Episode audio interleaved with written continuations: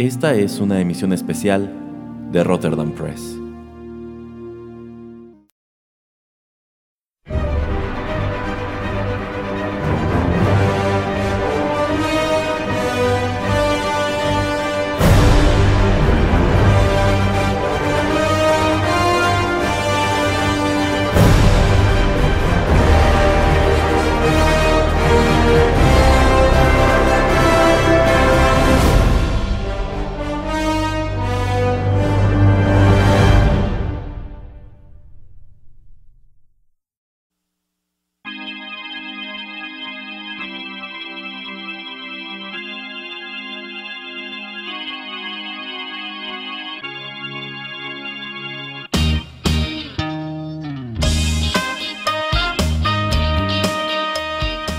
Hola amigos, sean bienvenidos a una emisión especial de Rotterdam Press. Los saludan Erasmo y el señor Juanito Pereira en estos micrófonos.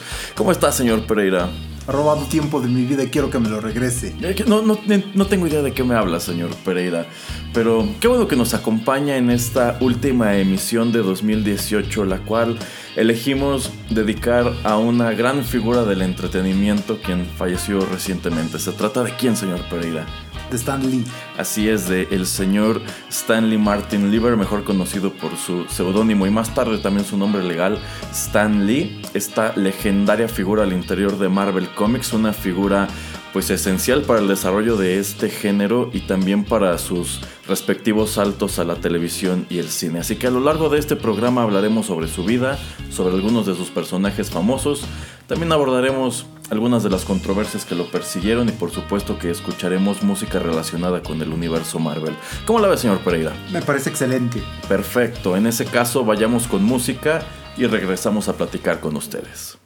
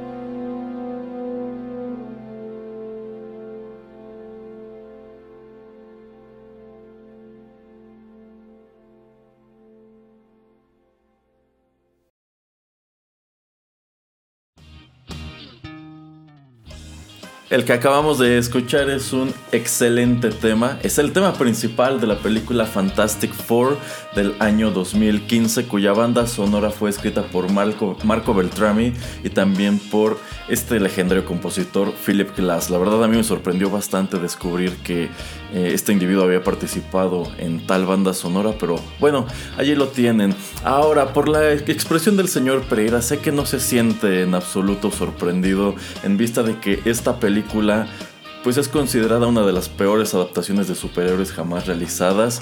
Pero, a, ver, señor Pereira, se, nota que usted tiene ganas de explayarse. Adelante, adelante. Solo puedo decir que es la película favorita de Erasmo.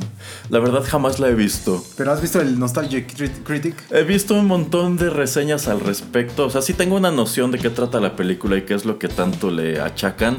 Le soy franco, esta es una cinta en la cual yo tenía muchísimas esperanzas.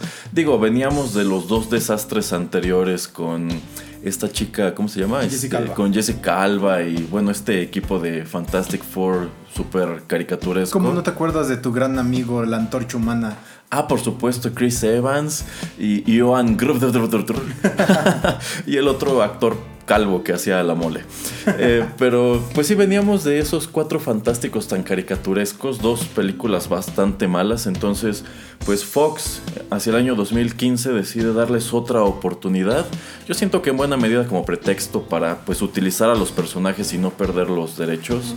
Y contratan a un excelente cineasta, traen a un cast, a un casting muy interesante y el resultado final, por desgracia, fue, fue, pésimo. La verdad, yo tenía muchas ganas de verla. Cuando comencé a ver los comentarios que circulaban al respecto, las perdí. A la fecha no he asomado esta película más allá de las reseñas, pero creo que así estoy bien seguramente si va al supermercado puede encontrarla así en la de rebaja de 10 pesos o 2 por 15 o algo así. Pues sí me la he encontrado, señor Pereira, en estos cajones tipo de 60, 80 pesos, pero ni siquiera así me animo a traerla. Es mucho dinero. Estoy seguro que lo es, lo cual, pues francamente me parece muy triste. Aquí nos encontramos un caso de estas películas malas que tienen una buena banda sonora. De verdad, si no la han escuchado, se las recomiendo bastante. Pueden encontrarla completa en YouTube y me parece que también en Spotify. Y es el tema con el cual arrancamos este tributo a Stan Lee. Eh, ¿Por, qué? ¿Por, qué? ¿Por qué con Fantastic Four? Híjole, porque siento que esta es una película que por algún motivo se nos pasó en nuestro programa anterior de lo peor de Marvel. Entonces, pues digamos que hacemos el salto desde entonces hasta este punto. Y bueno, no quita que la verdad sí sea una excelente pieza musical. Fantastic Four fueron creados por Stan Lee y Jack Kirby en el año de 1961 y tienen la peculiaridad de que fueron el primer equipo de superhéroes eh, de Marvel Comics. Digo, en este punto DC ya tenía la Liga de la Justicia, entonces los, los tardíos 50, los tempranos 60 fueron una época importante para Marvel porque es cuando de cierto modo deciden imponerse a las leyes de censura que había impuesto el gobierno de Estados Unidos a los cómics y aventarse con cosas nuevas. Entonces, digamos que aquí eh, Stan Lee buscaba ofrecerle al público de Marvel algo de cierta manera parecido y al mismo tiempo no a lo que tenía DC con la Liga de la Justicia y el resultado fue este equipo que pues figura entre las propiedades más populares de Marvel, si bien no han tenido mucha suerte en otro plano que no sean los cómics, porque por allí también tienen su serie de televisión de los 90 que la verdad también era muy mala.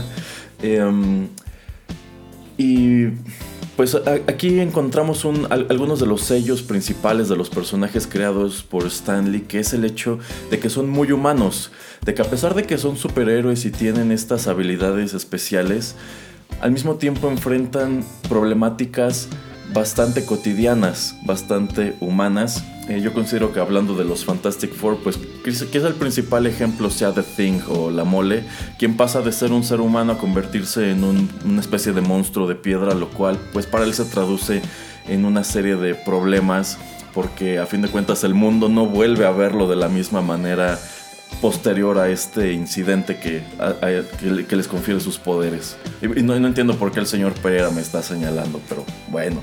Porque después de todos los accidentes que le ha deparado de la vida, señor Valdés, pues por eso. ah, mira, ya, ya tengo suficiente profundidad para ser un personaje de Marvel Comics. Puede ser. Pero bueno, o sea, aquí también encuentras a esta pareja conformada por Reed Richards y por Sue Storm, quienes pues eh, son pareja y tienen muchos problemas propios de las parejas, como el hecho de que por ahí andan amor tratando de bajársela a cada rato. y también tienes a Johnny, que es la antorcha humana, quien es como pues el chico de este grupo, el chico eh, irresponsable y relajiento. Sí, y al ser hermano de, de Sue, pues también la interacción y todos los problemas, ahora sí que de familia, ¿no? Así es. Eh, bueno, pues es el equipo con el que decidimos empezar en vista de que de los personajes que abordaremos a lo largo de este programa también son algunos de los personajes más veteranos. Ahora, hablando de Stan Lee, eh, bueno, él nació en Manhattan y entró, y bueno, desde muy joven comenzó a interesarse por la industria del entretenimiento. Él cuenta que sus principales hobbies cuando estaba creciendo como un niño eran leer y ver películas. Incluso un tiempo estuvo trabajando como acomodador en un cine y él cuenta que la mejor parte de eso es que les permitían ver las películas. Que bueno, hablando de la época en que él trabajaba allí, pues era un hobby bastante caro. A ver, disculpe la interrupción, Erasmo, pero para todos los millennials que nos escuchan, ¿qué es un acomodador? A buen punto. Bueno, pues digamos que él trabajaba. Tú llegabas al cine, comprabas tus entradas y al momento de que entrabas a la sala había chicos que eran los encargados de conducirte a tus asientos, porque eran asientos numerados como en los teatros Digo, ahora aquí en México también han vuelto a ser numerados, cosa que yo agradezco, pero pues durante mucho tiempo el cine era la sala de cine era una anarquía total. Tú podías sentarte donde quisieras y apartar lugares y rollos así. Eh, entonces Stanley es lo que hacía. Tú llegabas y ahí estaba Stanley esperándote, cortaba tu ticket, te llevaba tu asiento y le dabas algunos centavos de propina. Esa era su función. Entonces, eh, pues a él le late este rollo porque puede ver las películas y cuando está creciendo comienza a desarrollar la curiosidad por escribir, pero no escribir cómics, sino escribir cuentos. Y él siempre tuvo el sueño de escribir la gran novela americana, pero nunca la escribió. Y es precisamente la curiosidad de escribir lo que lo lleva a participar en un concurso de narrativa convocado, no me acuerdo si por el Herald o por el New York Times, creo que era el Herald. Pero bueno, él participa y gana. Y el mismo editor del periódico le escribe de vuelta y le dice, oye, ¿has considerado dedicarte a esto? Y ya se imaginarán que Stanley se sintió soñado y pues decide buscar un empleo dentro de esta industria y lo consigue eh, trabajando con un pariente suyo que estaba en una editorial neoyorquina que estaba dedicándose a hacer cómics. Ahora, si estamos hablando de los años 30, los años 40, pues los cómics eran ampliamente vistos en Estados Unidos como entretenimiento infantil, por no decir ridículo. Entonces cuando Stan Lee llega a esta empresa que muchos muchas décadas después se convertiría en Marvel Comics, en este momento la verdad se me escapa el nombre original, eh, Timely Comics me parece que se llamaba. Sí, Timely. Timely Comics. Eh, pues él entra, pues no como editor, ni escritor, ni dibujante, nada de esto. Él entra como el errand boy, como el chico al que mandaban a preparar café, a sacar copias o a dar recados, cosas así. Y poco a poco se va acomodando. Y es cuando empieza a desarrollar el interés por el cómic. Si bien en un principio lo veía como un pasatiempo, solamente estaré aquí un rato. Entonces él desarrolla el seudónimo de Stan Lee para que cuando él se convirtiera en novelista pudiera utilizar su verdadero nombre y nadie lo asociara con un chico que alguna vez estuvo trabajando en una oficina que hacía historietas. Qué inteligente. Así es. Y bueno, ahí lo tienen todos estos años después. No escribió la gran novela americana, pero estuvo más de 50 años en Marvel Comics e incluso cuando ya no trabajaba para ellos, seguía siendo como su vocero o como el rostro de la empresa. Y pues esto persiste hasta su muerte eh, acontecida hace ya poco más de un mes. No, no escribió la gran novela americana, escribió algo mejor, señor Erasmo. ¿Ah, sí? Escribió los grandes cómics americanos. Así es. Algunos de ellos, sin duda. Bueno, vamos con más música.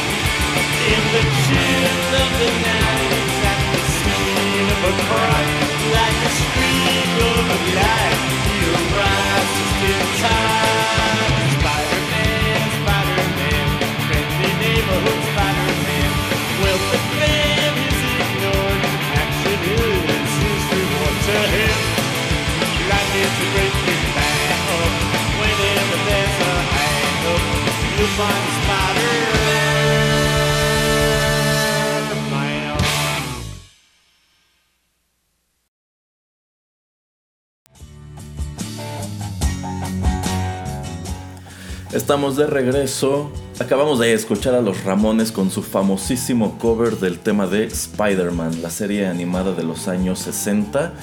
Esta versión apareció en el último disco de los Ramones titulado muy propiamente Adiós amigos, el, cual fue lanzado al mercado en 1995 bajo el sello Radioactive. El tema principal de Spider-Man, el, tema de entrada que se, que se utilizó en esta famosa caricatura, famosa sobre todo porque ha dado pie a una gran cantidad de memes. Infame ahora. Así es, un tanto infame ahora.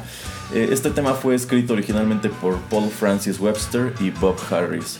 Paul Francis Webster, para quienes no lo sepan, era un compositor de música para cine quien ganó a lo largo de su carrera tres Academy Awards. Él estuvo muy activo en los tiempos del cine en blanco y negro. Entonces, esta es una enorme curiosidad a lo largo de sus créditos porque él, ya teniendo tres Academy Awards, acepta trabajar para escribir el tema de entrada de una, de una serie de televisión para niños. Basada en cómics. Basada en cómics. Y bueno, hasta la fecha este es uno de los temas musicales más asociados con el personaje, con Spider-Man. Bastante icónica la canción, sí. Sí, de hecho eh, se escuchó en las tres películas con Toby Maguire de alguna manera u otra y a menudo pues se la parodia. Por ejemplo, la última vez que, que se utilizó en cine fue en Homecoming porque sustituyen el tema de entrada de la fanfaria de Marvel, la sustituyen por una versión orquestal de este tema de Spider-Man, lo cual a mí me pareció un guiño genial. Pues hablar de Spider-Man es, es, hablar del personaje más famoso creado por Stan Lee. Él creó esto junto con Steve Ditko en los años 70. Y pues Spider-Man de cierto modo también nos lleva a sumar a una gran controversia que persiguió a Stan Lee durante su vida, que es el hecho de las co-creaciones. ¿Por qué? Pues porque Stan Lee en realidad no dibujaba, Alguna vez intentó como que aventarse a hacer sus propios dibujos, pero pues, se dio cuenta que eso no era para él. Stan Lee escribía las historias e inventaba los personajes. Y pues uno de los grandes problemas con esta situación es que él crea el personaje de Spider-Man, pero es Steve Ditko quien lo dibuja. Entonces para muchos fans en realidad el creador no debería ser Stan Lee, sino Steve Ditko. Que esto nos lleva a una controversia como la que ha pesado pues por más de 70 años con Batman, que durante mucho tiempo solamente decía que era creado por Bob Kane cuando fue Bill Finger quien lo dibujó, porque en realidad el dibujo original de Bob Kane estaba horrible. Em, y no es hasta que será de unos 20 años para acá, que cuando aparecen, cuando aparece Batman en alguna propiedad siempre dice creado por Bob Kane y Bill Finger, pero durante muchísimo tiempo Bob Kane sostuvo que él era el creador de Batman porque él concibió el personaje y no le importaba que Bill Finger lo hubiera dibujado. Eh, en el caso de Spider-Man sucede algo solamente más o menos parecido. Si es Stan Lee quien concibe a Peter Parker y quien concibe su identidad de Spider-Man y es Steve Ditko quien lo dibuja, pero en realidad este es un personaje que siempre ha estado atribuido a los dos, del mismo modo que los Fantastic Four siempre han estado atribuidos a Stan Lee y a Jack Kirby. Aquí el problema es que la relación entre Stan Lee y Kirby y Ditko pues terminó de manera no muy cordial. Y yo siento que de cierto modo los medios y los fans se encargaron durante años de hacerla todavía peor.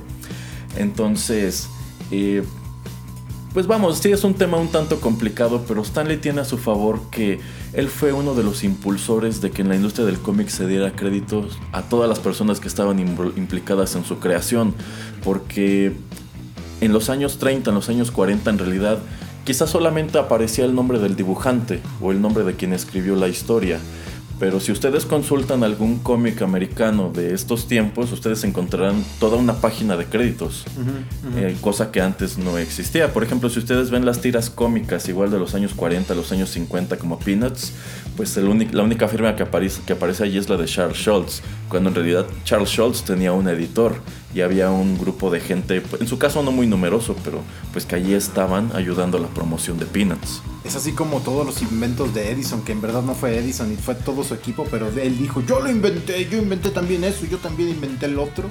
Pues sí, es una situación parecida. Yo considero que por allí va.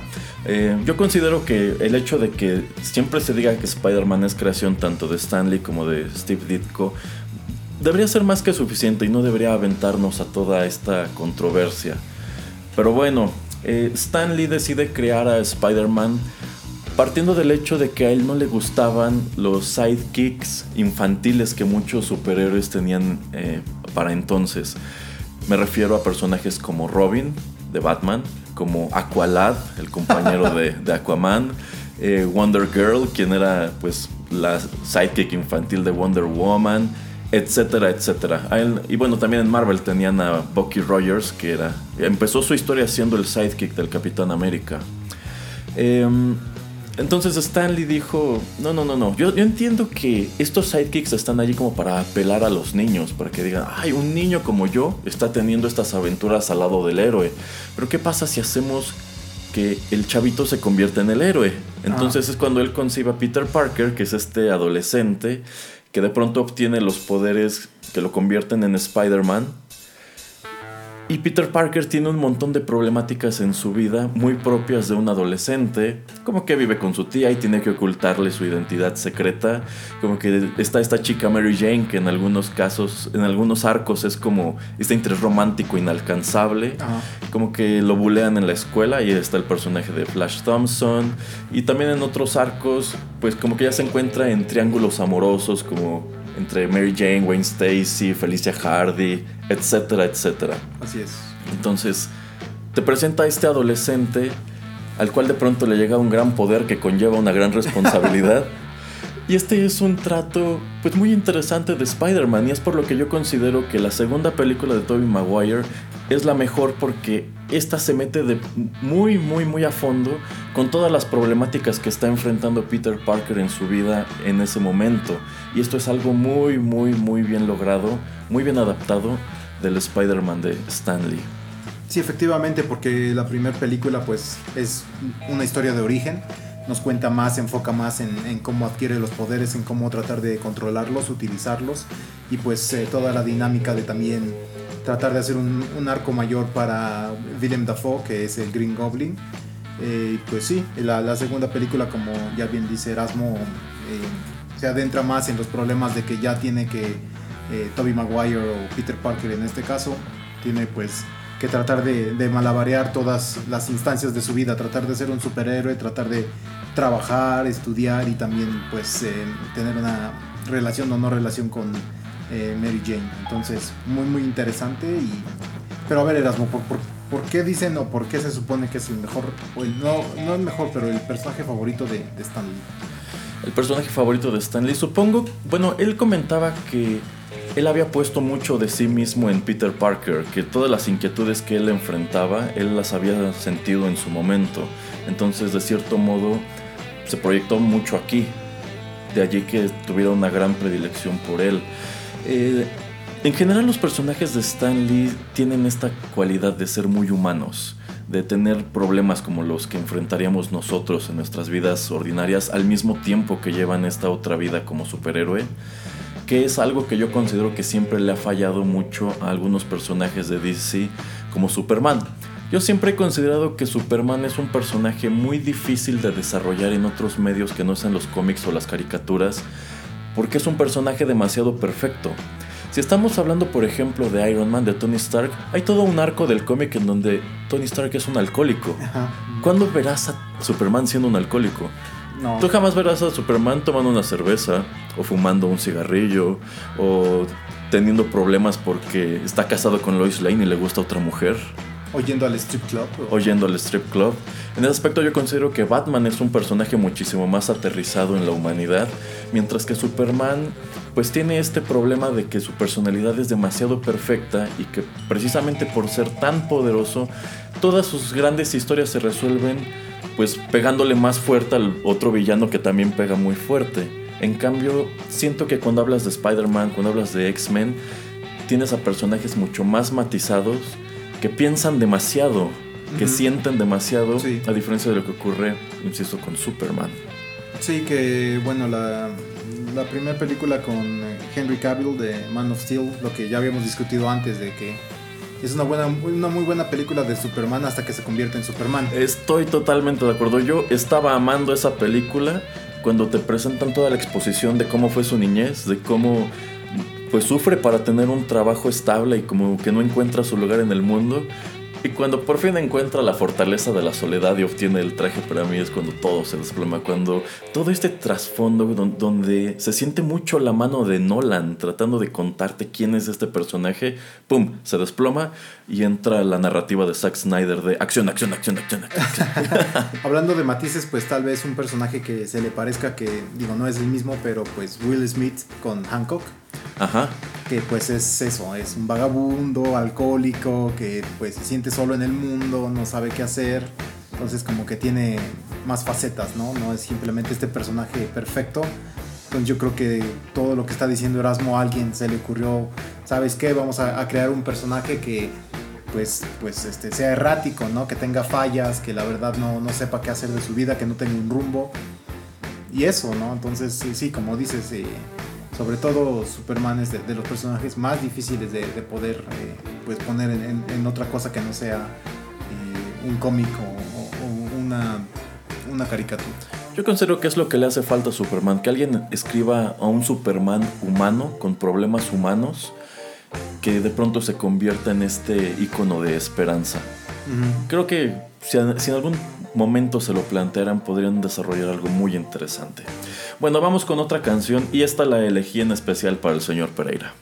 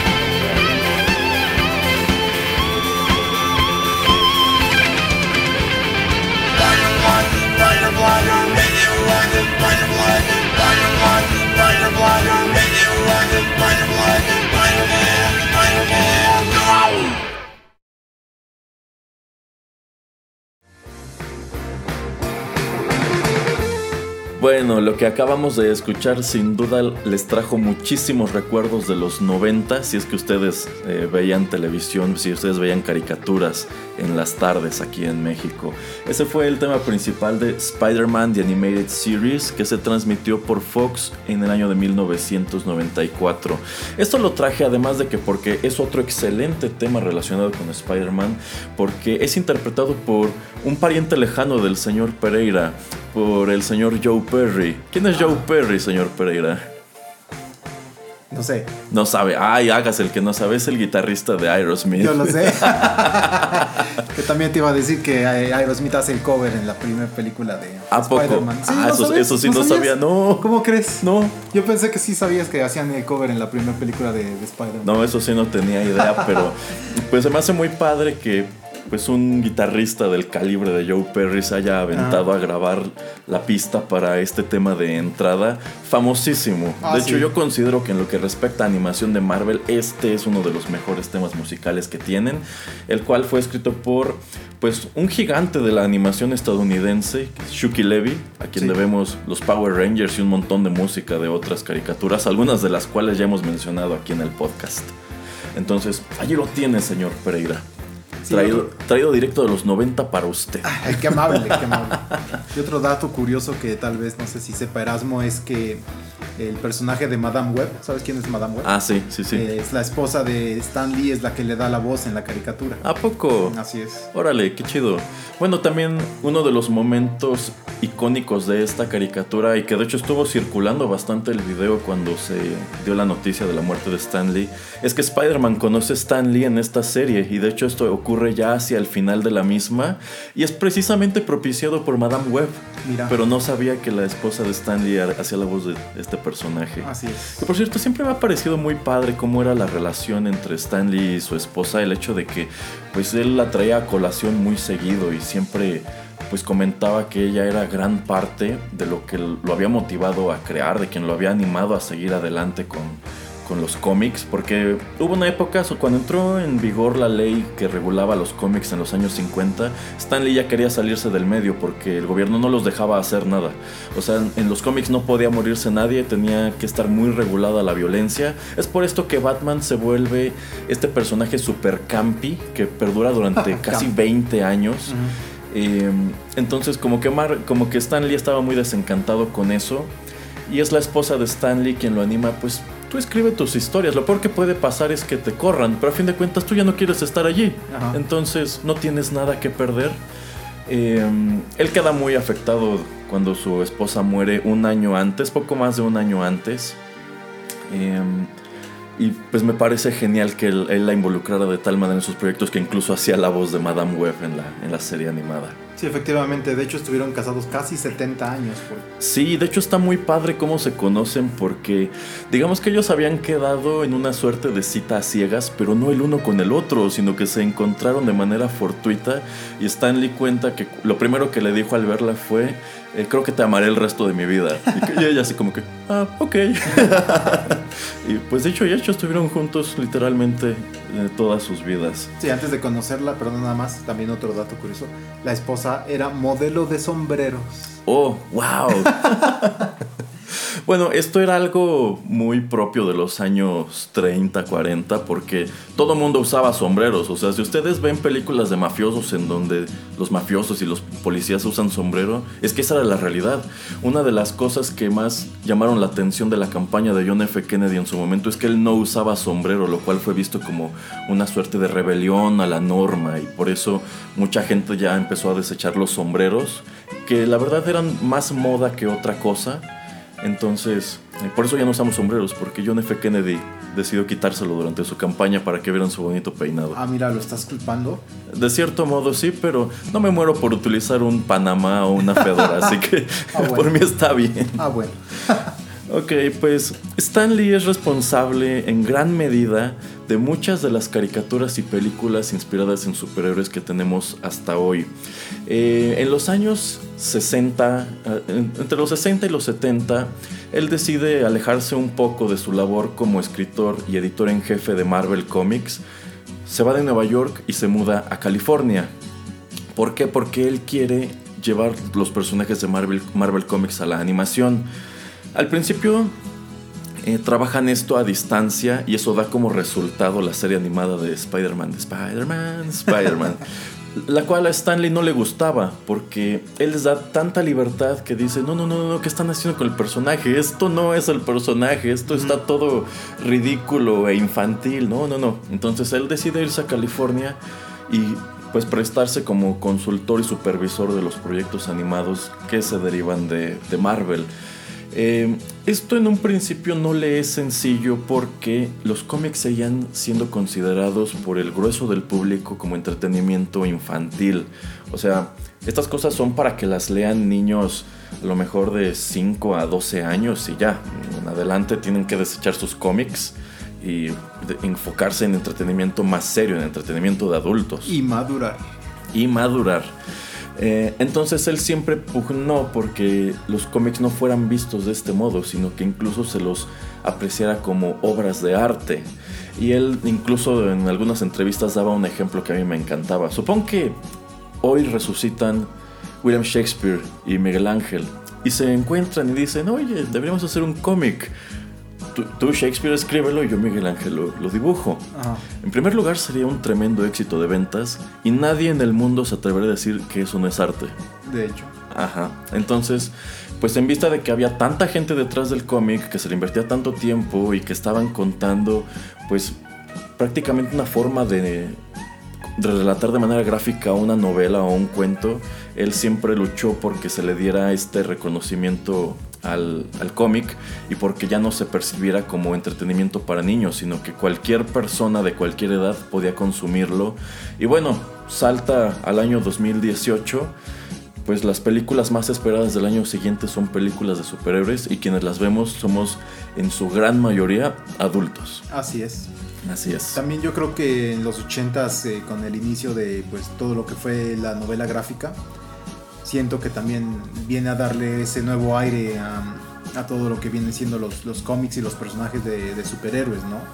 Eh, como dices, pues la bandera la traía Stan Lee desde los 60s, los 70s, como para traer estos personajes y ya después de que vemos que Superman con eh, Christopher Reeves tiene varias películas exitosas en el cine, pues este cambio, hacerlos un poquito más aterrizados, con más problemas, con cosas más serias, temas más eh, hasta oscuros, digamos, en cierto sentido, es que se, se detona un poco este tipo de, de, de situación en el que se puede tomar ya más seriamente este tipo de arte. Así es. Y bueno, allí siguen los cómics cobrando cada vez más vigencia, en donde ya podemos encontrar títulos altamente artísticos como los de Neil Gaiman. Yo considero que nadie se atrevería a decir que un cómic de Neil Gaiman no tiene una gran cantidad de arte en él. A ver, a ver, a ver. A ver. ¿Qué, qué, qué ha hecho Neil Gaiman? Ah, la serie de Sandman nada más. Que es, híjole, si nunca han leído Sandman es una cosa increíble. Oiga, eso no es una canción de Metallica. también, también es una canción de Metallica. Esa no está tan increíble. pero sí, este, vamos, hay un buen número de creadores de cómics allá afuera que tienen una reputación que muchísimos novelistas jamás alcanzarán. Neil Gaiman, Alan Moore, el señor Pérez me señala, no, yo jamás tendré ese tipo de reputación. Pero bueno, vamos con más música y pues seguimos con todo en los 90.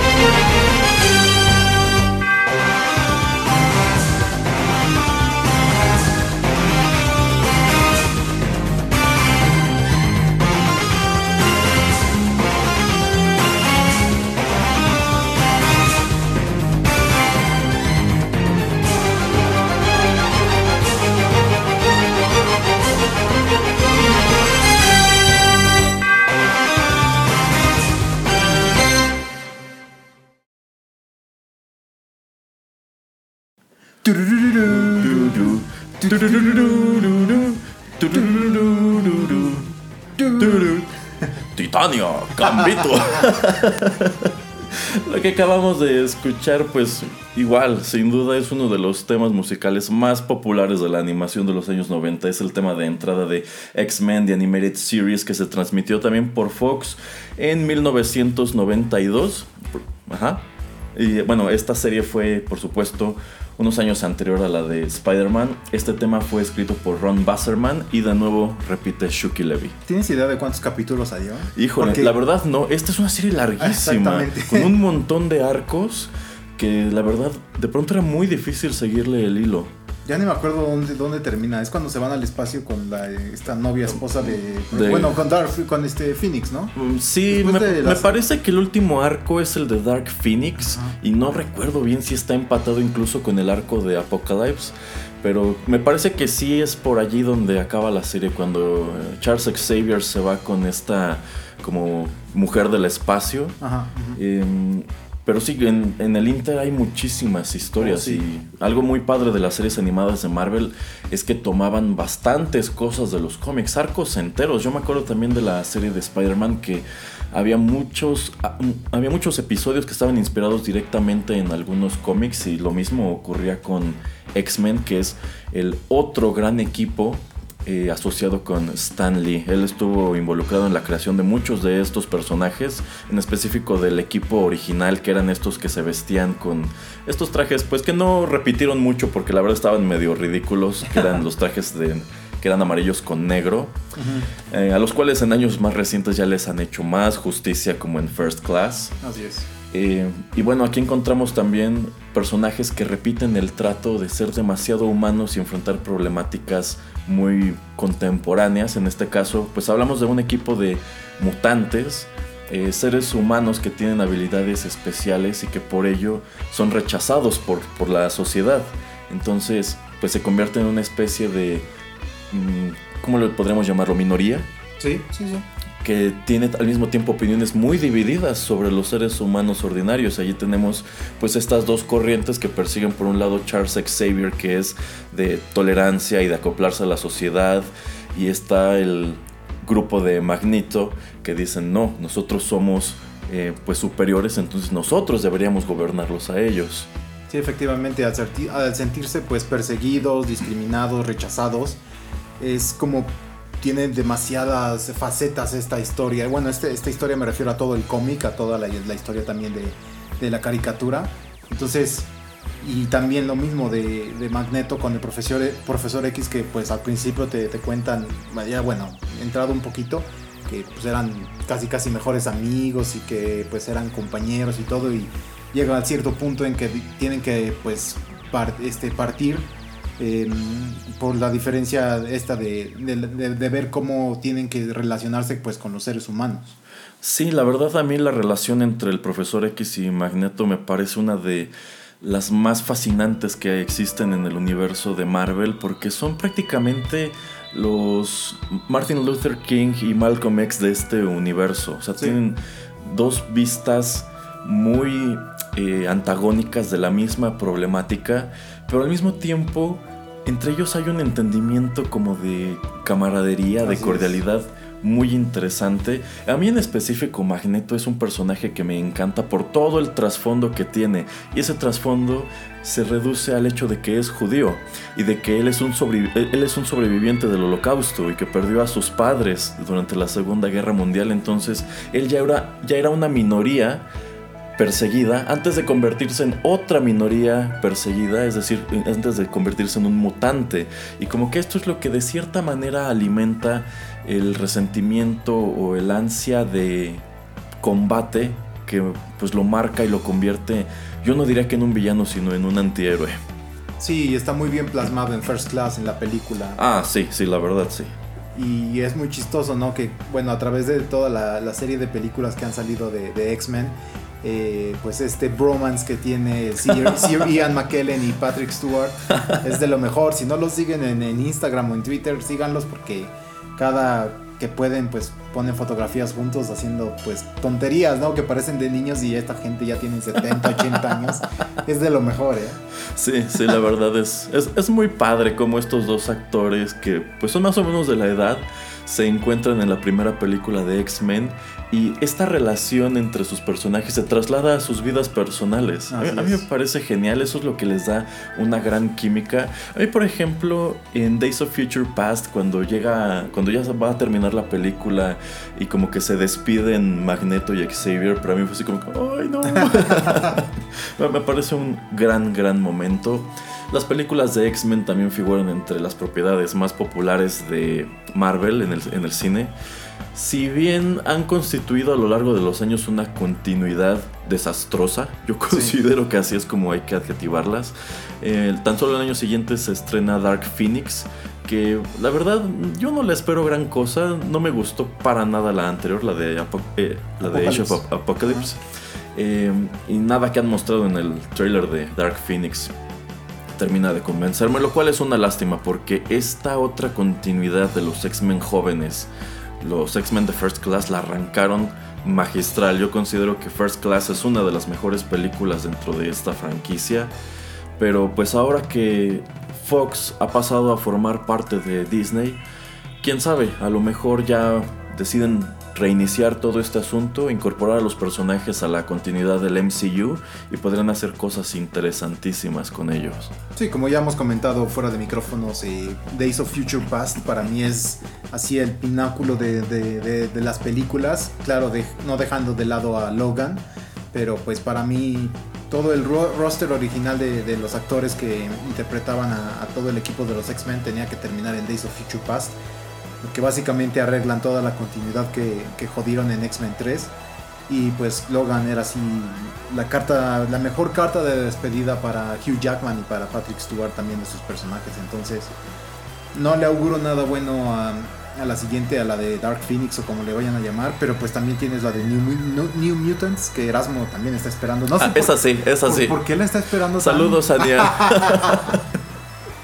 Sí, pero las películas de X-Men tienen gran parte de la responsabilidad detrás del cine de superhéroes que vemos hoy. ¿Por qué? Pues porque estas son las primeras películas que deciden agarrar a los personajes de los cómics y ahora sí aterrizarlos de lleno en la realidad. Eh, estos X-Men no viven en un mundo aparte, estos X-Men viven en nuestro, en nuestro mismo mundo. Eh, y, me, y, digamos que es un, es un acercamiento más realista a ellos. Y esta es la tendencia que persiste de tratar de aterrizar a los personajes lo más posible en la realidad. Yo considero que unos años después Christopher Nolan lo hizo de manera magistral con Batman. Al principio el MCU también intentó hacerlo con Iron Man, pero bueno, poco a poco este es un universo que se ha inclinando muchísimo por la fantasía. Yo creo que porque su narrativa así se los exige también, pero pues sí, de que son influyentes las primeras tres películas de X-Men, las que hizo Brian Singer, bueno, él no hizo la tercera, pero ahí andaba también metido. Yo considero que pues son como los cimientos del cine de superhéroes que estamos viendo hasta hoy. Así es. Bueno, vamos con más música y bueno, esto se desprende de una película que yo considero hoy día es reverenciada por todos al interior de Marvel.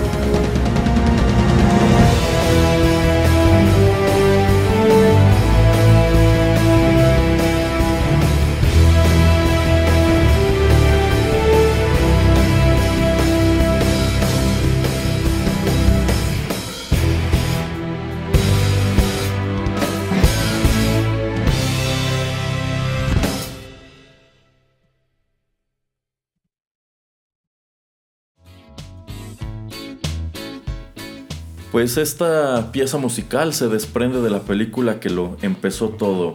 Se titula Driving with the Top Down, fue escrita por Ramin Djawadi para la banda sonora de Iron Man que se estrenó en el año 2008. ¿Y por qué es la que empezó todo? Bueno, pues porque Marvel se avienta a trasladar por primera vez en su historia a Iron Man al cine, interpretado por Robert Downey Jr. Y esta cinta es tan exitosa que sin proponérselo detona todo el MCU. Ya lo hemos comentado en otros programas, ellos no tenían ni siquiera esperanzas de hacer una película de los Avengers cuando lanzan esto, pero pues supieron jugar muy bien sus cartas y 10 años después siguen con la misma continuidad. Efectivamente, es, bastante raro, ¿no? Porque, bueno, esto sale en 2008, pero creo que más o menos en 1998 pues Marvel, eh, como Marvel Comics, tiene que declararse en bancarrota. Entonces es cuando empiezan a tratar de, dar licencia a, todos los demás estudios para que hagan las este, películas, ¿no? Entonces, por ejemplo, por eso ya ahí tienes eh, que Sony tiene a Spider-Man, eh, que Fox pues tiene ahora a los X-Men, también a los Cuatro Fantásticos. Y quién iba a decirles que 20 años después, me refiero de 98 ahora, que iban a ser ya multimillonarios y que pues yo no, nada más ya no se iban solamente a enfocar en, el cómic, sino que iba a haber un resurgimiento así espectacular, iba a explotar esto, como que ya es, es cool, entre comillas, ser fan de, de este tipo de películas. Es una historia increíble. Sí, vamos, o sea, ya lo hemos comentado en otros programas, la película más esperada de todo 2019 es Avengers 4. Eh, Endgame, que ya tiene su, propio título.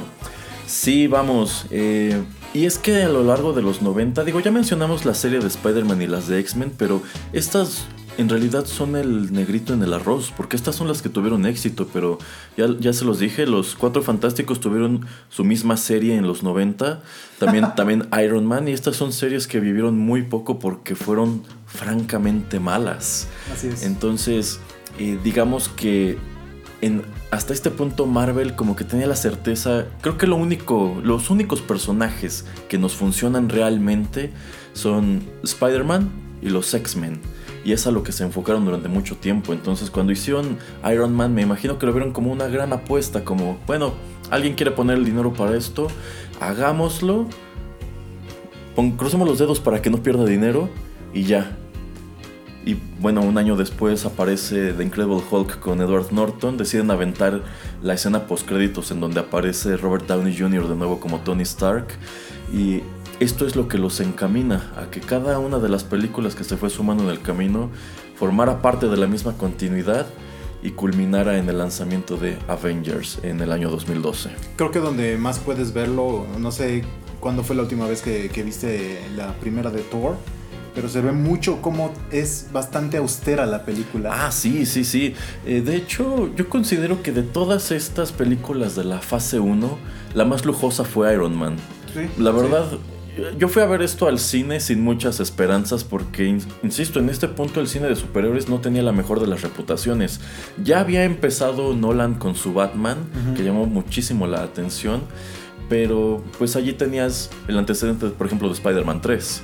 Sí. Entonces hablar de ah, otra película de Marvel era mm, no, no, no, no me termina de convencerme, pero yo salí bastante sorprendido de, de Iron Man y muy interesado en ver qué preparaban a continuación.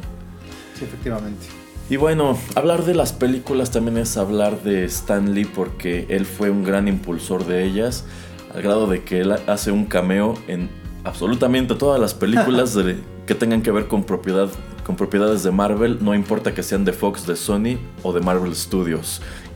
Estoy hablando de pues los famosísimos cameos que no pueden faltar en todas las películas del MCU él ha aparecido de alguna manera o de otra. Incluso si es nada más como un personaje así súper incidental. Por lo regular tiene una línea o dos y nada más, pero pues es como el sello, es como el trademark. y para cuando estas películas empiezan a hacerse, en realidad Stan Lee ya no trabajaba para Marvel Comics, él ya tenía su propia empresa de entretenimiento. Bueno, tenía varias, pero quizá la más popular sea Pow Entertainment que de hecho una de sus últimas... Em, uno de sus últimos lanzamientos fue una serie de televisión este, inglesa, no me, no me viene a la cabeza el título en este momento, pero es este, uno, de, uno de los últimos títulos que creó Stan Lee antes de morir. Eh, entonces él estuvo muy muy activo y era el rostro de Marvel incluso cuando ya no estaba en Marvel. O sea, a quien invitaban a aparecer como cameo en las películas, no al CEO de Marvel o al editor en jefe, invitaban a Stan Lee. Entonces, pues es verdad que allá afuera también hay muchísimos detractores de Stan Lee. O sea, él a lo largo de su vida trabajó con todo mundo, con todos los nombres famosos que ustedes puedan evocar dentro de la industria de los cómics, a todos los conoció. Y algunos de ellos congeniaron con él, muchos otros no tanto. Por ejemplo, Alan Moore es un caso célebre de que en cada oportunidad que tenía hablaba pestes de Stan Lee. En realidad, este, este trío original de Marvel, conformado por Jack Kirby, Joe Simon y Stan Lee, para mí son algo así como los Kiss de esta industria o como los Beatles de esta industria que empezaron muy entusiastas a crear sus cómics, a popularizar estos títulos y a lo largo del camino pues se fueron separando, se fueron alejando y pues quiso la suerte que en realidad al que fuera villanizando con los años el público pues fuera nada menos que Stan Lee quien siempre tuvo una visión de negocios en torno a esto. O sea, sí luchaba mucho porque se lo reconociera como arte, pero eh, pues también lo han señalado mucho de que a él le interesaba ganar dinero. Pero a fin de cuentas el cómic es un negocio, o sea, hacer estas películas del MCU cuesta muchísimo dinero. Sí, si no, cuando se quedan eh, para los créditos, traten de, contar cuánta gente es la que trabaja en, cada una de las películas. O sea, no solamente se queden por las, las escenas post créditos, vean nombres y nombres, unidades, departamentos. Ponen a casi todos, o sea, no ponen a la secretaria, yo creo, nada más porque no, pero. sí, sí, vamos. Eh, y bueno, así como participa mucha gente en hacer una película, también en hacer una serie de televisión y también en hacer un cómic. Allí quizá no tantos, pero vamos, sí hay un equipo. Y no solamente los que están trabajando en el cómic, sino quienes trabajan en las oficinas pues vendiéndolos, comercializándolos, haciendo publicidad, atrayendo talentos, pagándole a esos talentos. Entonces, pues hablando de Iron Man, por buena que hubiese sido la película, si la gente no hubiera ido al cine a verla, si no hubiera hecho dinero, de ninguna manera habrían continuado con la serie. Y pues nos habríamos perdido de más de 10 años de excelentes títulos. Exactamente, y bueno, un dato también curioso que según yo, en casi todas o en todas las películas del universo extendido de Marvel, o sea, de, de los últimos 10 años, se le da en manera de reconocimiento, de alabanza, el título de productor ejecutivo a Stan Lee. Ah, sí. Cuando él nunca pone dinero para esto, pero es simplemente el reconocimiento de que, pues, oh, gran Stan Lee, no te merecemos, no te merecemos. Sí, sí, sí. Y bueno, tampoco le ayuda a Stan Lee esto que ya comenté de que pues su relación, sus relaciones finales tanto con Jack Kirby como con Steve Ditko pues no fueron las mejores.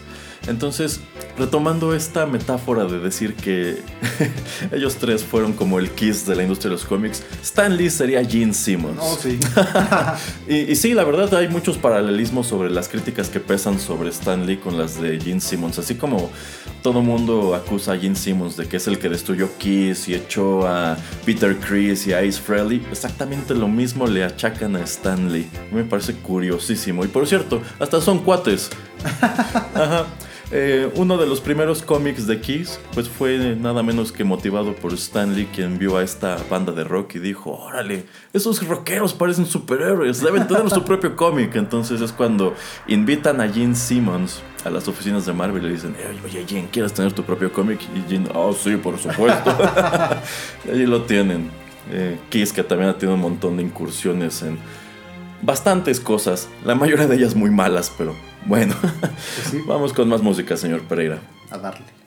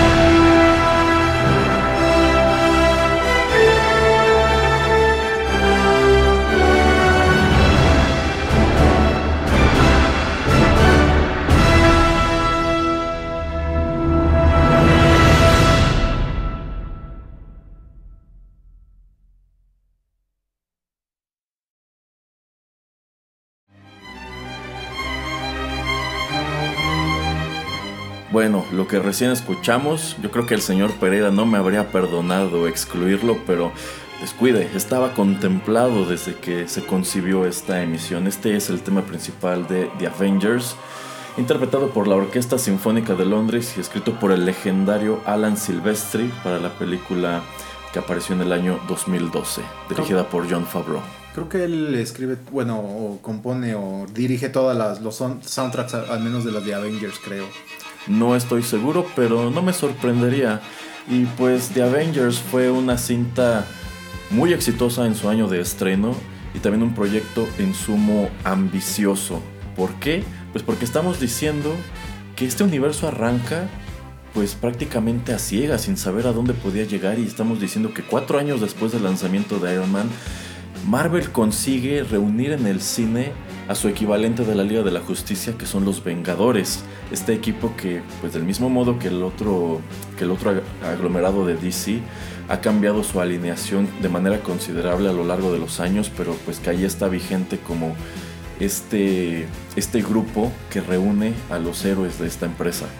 Sí, y aún los, estos, digamos, personajes un poco secundarios como fueran eh, Nick Fury, eh, Black Widow y Hawkeye, también de a poquitos te los van introduciendo en, las otras películas, se me hace también bastante inteligente, ok, no le voy a dar una película a estos personajes, son parte integral de la historia de, Avengers de la 2012, pero pues ya los conocemos, ¿no? También empiezan a meter eh, una cantidad relativamente pequeña de nuevos personajes como el de Kobe Smulders, eh, pero bueno, ya tenemos la base de, las películas anteriores y aún, aunque no lo hubieras visto, yo, yo siento que esta película, si, si, alguna vez viste las caricaturas o alguna vez tomaste de los cómics, pues podrías eh, adentrarte en la película sin ningún problema. Que yo creo que ha sido uno de los grandes problemas ahora, eh, pues ahora con las últimas películas, ¿no? Desde Age of Ultron para acá, yo siento que ese tipo de hilo de la continuidad es un poco distrae más que ayudar, ¿no? Porque hay cositas que tal vez no vas a entender o hay personajes que dices, bueno, ¿y este de dónde salió? Entonces tener que chutarte 20 películas para saber exactamente lo que está pasando es yo creo una de las... Ahora sí que de los pocos fallos que siento que algunas de estas películas han tenido. Efectivamente, como llevan una sola continuidad, si tú eres nuevo a este universo y te pones a ver Infinity War, probablemente no tengas idea de qué está ocurriendo. Estoy de acuerdo también en que la continuidad del universo en general sí ha sufrido un poco a lo largo de los 10 años, pero yo considero que siendo esto algo tan ambicioso, era de cierto modo inevitable y es que ha transcurrido una década y pues, a ver, arréglatelas para mantener firmados a todos estos actores durante 10 años. Eso en primer lugar cuesta muchísimo dinero y pues también requiere un trabajo logístico increíble. Yo considero que lo que aporta bastante a Avengers de 2012 es el hecho de que en este punto el universo aún era muy compacto. No tenías tantas líneas narrativas, no tenías tantos personajes, ni tantas series, ni tantas secuelas y tampoco tenías que sacar de la continuidad a tantos personajes. Por ejemplo, si nos regresamos a Thor Ragnarok, pues, ¿qué es lo primero que ocurre en la película? Que matan a los Warrior 3, que jamás prosperaron, jamás hicieron nada al interior de estas películas más que estar allí de adorno como los sidekicks de Thor que jamás terminó de utilizar. Entonces, como que dijeron, no tenemos nada que hacer con ellos, no podemos desarrollarlos, nada más están allí pesando, pues ni modo, tenemos que borrarlos y pues de una manera más o menos patética, pero pues de cierto modo allí es donde rebotearon a Thor sin necesidad de pues relanzarlo de cero. Digamos que fue como una especie de borrón. Eh, Efectivamente. Lo bueno es que eh, saludos Jamie Alexander, no estaba ahí Lady Sif, entonces pues uno de los grandes problemas que menciono es este de que pues allí tienes a Jamie Alexander, quien apareció en la primera y en la segunda película de Thor, y ya no regresa para la tercera porque está haciendo otra cosa. Digo, no podía estarse esperando sin trabajar tantos años a que la volvieran a llamar para ser un personaje que tendría 10 minutos en pantalla. Digo, nadie la culparía por no haberse esperado, pero hasta ahora es como el personaje que se convirtió en un cabo suelto al interior de este universo porque jamás se te aclara qué fue de ella. Digo, por ahí tiene su aparición en Agents of Shield, pero no es nada conclusivo. Así es, exactamente. Y también, pues, eh, ¿cómo se llama? Jane Foster.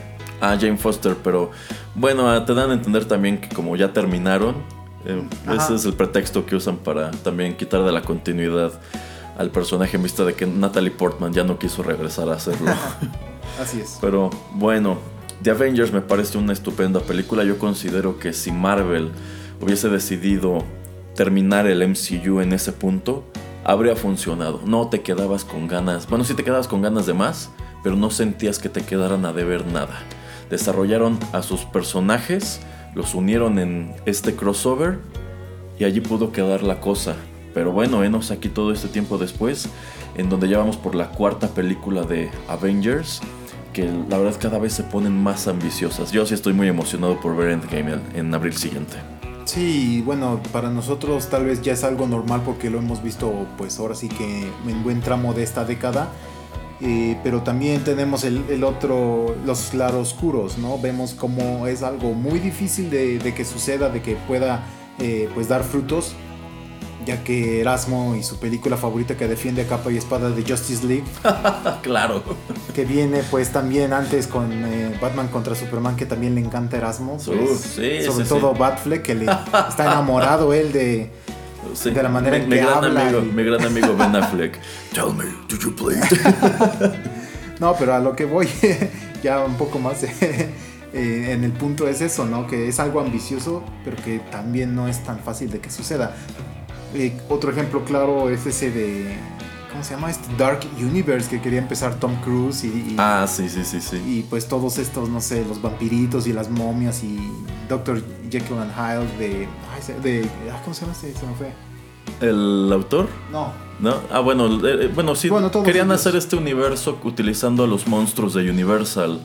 y sí, lanza precisamente eso es lo que fue la película de The Mummy con Tom Cruise fue el intento de lanzar dicho universo, pero no funcionó. Entonces digamos que en este momento el cine está tratando de imitar lo que hizo Marvel, de hacer universos que les duren tantos años y que les generen dinero todos esos años. Pero pues no, allí tenemos The Mummy que fracasó desde el primer intento. Allí tenemos a DC que intentó volar antes de gatear. Para mí ese fue su gran problema. Empezaron más o menos con Man of Steel, pero de allí empezaron a correr a pasos agigantados, haciendo de inmediato el crossover con Batman. Para mí no funciona, yo considero que debieron hacer, antes de juntar siquiera Superman y a Batman, debieron hacer una película de Batman, quizá otra película de Superman y una película de Wonder Woman y ya siquiera es la de Aquaman. Y ahora sí, empieza a juntarlos y encamínate hacia Justice League, cuando ya hay un universo, pero siendo Justice League la tercera película, ese universo no existe. No has visto, pues, nada en torno a los otros superhéroes. O sea, te dan a entender, es que tú ya debes saberlo porque ya los conoces de los cómics, pero no funciona así. Marvel hizo, que son? Cuatro o cinco películas antes de... Cuatro, cuatro antes, antes de Avengers. Y DC solamente hizo dos. Y bueno, allí tienes lo que está ocurriendo actualmente con el universo extendido de DC ya no sabe ni para dónde ir, donde ya cada propiedad está jalando para su lado, en donde jamás existió una continuidad entre todas estas películas pues donde, en donde de, plano ya sería muy difícil remediarlo y esto deja muy mal parados a los héroes que todavía están activos, que son Aquaman, a quien le acaba de ir muy bien con su película, y la película también de Wonder Woman, la segunda, que ya la aventaron hasta 2020, y yo siento que en buena medida esto obedece a que no tienen idea de si volveremos a ver a Superman o a Batman en esta continuidad. yo creo que están preocupadísimos por cómo le vaya a Shazam el año siguiente. Y bueno, allí tienen esta otra película de Harley Quinn que no tiene ni para cuándo estrenarse tampoco. Entonces, es todo lo contrario de lo que está ocurriendo con Marvel. Ellos ya están pensando en películas como hasta el año 2022, cuando DC no tiene ni idea de qué va a hacer en dos años. Sí, tanto que anunciaron Flash y Cyborg que también iban a tener sus propias películas que pues también es que no tengan tanto para dónde hacerse estos personajes. O sea, no. Yo siento que el problema es que tienen una muy mala historia detrás. Entonces, eso, eso es lo que les pega. Para mí, Wonder Woman funcionó porque esa película no dependía para nada ni de Man of Steel ni de Batman v Superman. Podían hacer lo que quisieran con Diana allí. Y de cierto modo es lo que también hizo James Wan con Aquaman. Así es. Pero pues tienes el precedente de dos muy malas cintas que cometen unos errores narrativos tremendos. Entonces, mm, es, es, es muy difícil ver qué le depara el futuro a DC en el cine. Efectivamente. Pero bueno, eh, ya nos prolongamos un poco con la conversación, pero no, no, no, no importa. Es nuestro último programa del, del año y pues para mí es muy grato terminar este ciclo hablando sobre estos temas y recordando a Stanley que, insisto, sean fans suyos o se cuenten entre los detractores, es innegable que dejó una huella tremenda en los cómics y en el entretenimiento en general. Hay muchísimas cosas allá afuera que no serían posibles si él no hubiera tenido en su momento la ambición de perseguirlas. Así que eh, pues perdemos a una gran leyenda de esta industria y con esto también se escapa la esperanza que yo albergaba de que algún día le dieran el premio Nobel de Literatura. Digo, si ya se lo habían dado a Bob Dylan, para mí esto abre la puerta de, ok, podrían dárselo a, a Stan Lee, que bueno, por ahí alguna vez me refutaron que no, no, no, ese premio deberían habérselo dado en su momento a Jack Kirby, pero pues el premio Nobel no funciona de manera póstuma, ya tiene algunos años que nos dejó Jack Kirby, entonces para mí, de las leyendas de la industria del cómic que aún vivían, ahí estaba Stan Lee, un hombre muy longevo, pero bueno, ya también perdimos esa posibilidad. De ahí en fuera él recibió prácticamente todos los premios de ficción que puedan nombrar. Digo, tuvo una trayectoria de setenta y tantos años, entonces de que dejó huella, dejó huella. Por cierto, quiero mandar un saludo a Gerardo, quien eh, me escribió que no se me olvidara mencionar uno de los cameos más curiosos que hay en la que, que, hubo en la historia de Stanley, que es cuando Stanley apareció en la caricatura de los Muppet Babies. Ah, caray. hay un episodio en donde Rufo Ajá. se convierte en un superhéroe pues muy parecido a Spider-Man y comienza a disparar telarañas. Ok. Y en, una, en, en, un momento muy propio de esta serie que de pronto metía cosas super sui generis, Ajá. aparece Stanley y una de estas telarañas le cae directo en la cara. ok. Entonces me encargaron que no dejara de, de mencionar este detalle. Helo allí. Pueden buscarlo en YouTube, existe ese clip allí. Lo haré, yo, yo sí lo haré. Búsquelo, señor Pereira. Bueno, ¿algún último comentario a propósito de Stanley? No, ya lo dijiste todo, pues es un creador que va a ser recordado yo creo por siglos, va a ser yo creo uno de los parteaguas de lo que es el entretenimiento, así como ya dijiste Shakespeare fue lo que fue hace muchísimos años, pues también eh, él empieza, es uno de los impulsores de, un nuevo, pues de un nuevo estilo, ¿no? Es, es algo que, como decías, era más para, para niños y él lo toma un poquito para para hacer a los personajes más humanos, que nosotros tengamos un poquito más de relación con sus historias, con la manera en que viven, en, en que tienen dificultades con todo, con familia, con eh, la, la, manera de ir a trabajar, de, de, sobrevivir, etc. Y pues bueno, pues qué lástima y, y, y, ni modo. Lo bueno es que nos dejó con su último este, cameo para Avengers eh, Endgame, entonces... Y también para Captain Marvel, le dio Ah. tiempo de grabar los dos. Qué bueno. Ey. Bueno, pues eh, con eso terminamos nuestra emisión especial de tributo a Stan Lee. Eh, también como comentario final en vista de que es nuestro último programa del año, eh, bueno, ya me aventé uno un poco más corto ayer en, la emisión de Arena, pero yo considero que 2018 fue un año muy productivo aquí en Rotterdam Press, ya tenemos más de un año trabajando. Algo de lo que en lo personal me congratulo es que no se fue una sola semana de este año sin que tuviéramos contenidos aquí. Tenemos una cartelera yo considero constante. Siempre tenemos un montón de cosas de qué platicar y eso me encanta porque, bueno, el señor Pereira lo señaló hace algunos programas, este, de, bueno, en el último programa de TechPili, de que él creía que iba a llegar como a la emisión 10 y así. y del mismo modo a mí me pasó al principio, eh, en los primeros meses yo de pronto sufría bastante porque me quedaba, mmm, ¿y de qué puedo hablar ahora? ¿Y de qué puedo hablar ahora? ¿Y de qué puedo hacer programa ahora?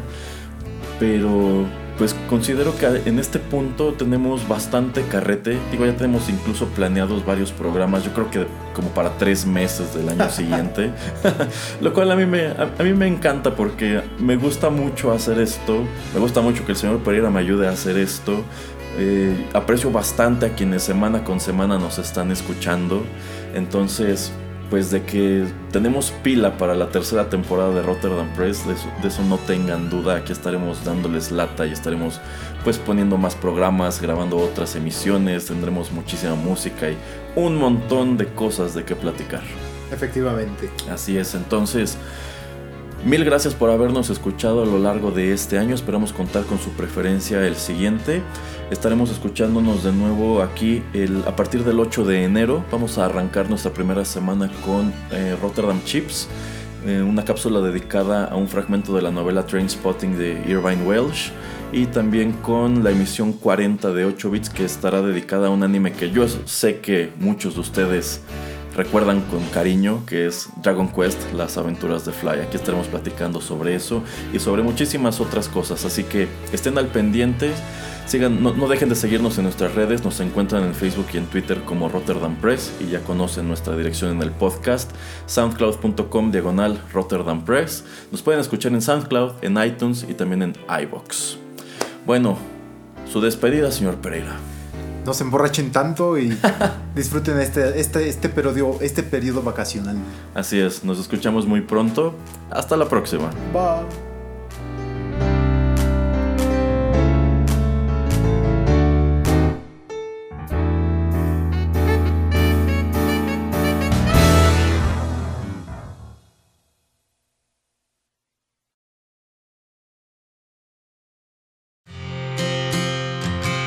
Continúa escuchando Rotterdam Press, radio como hecha en casa.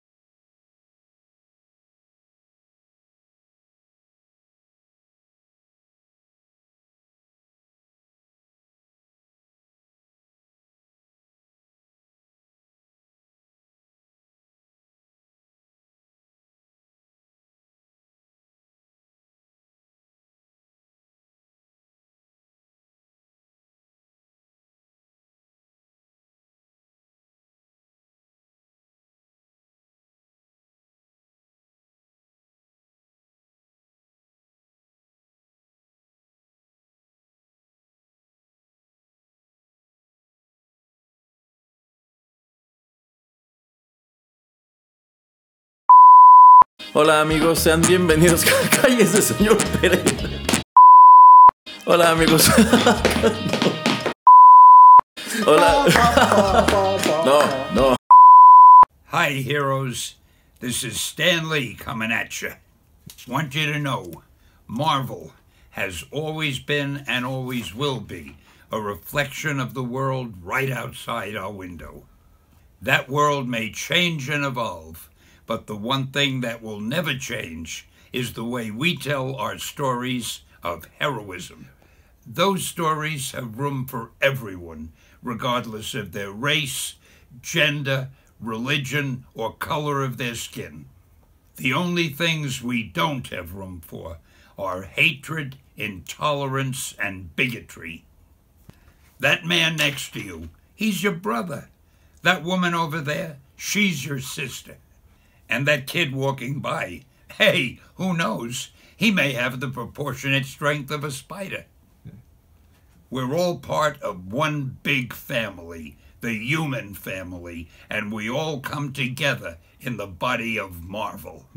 And you, you're part of that family. You're part of the Marvel universe that moves ever upward and onward to greater glory. In other words, Excelsior!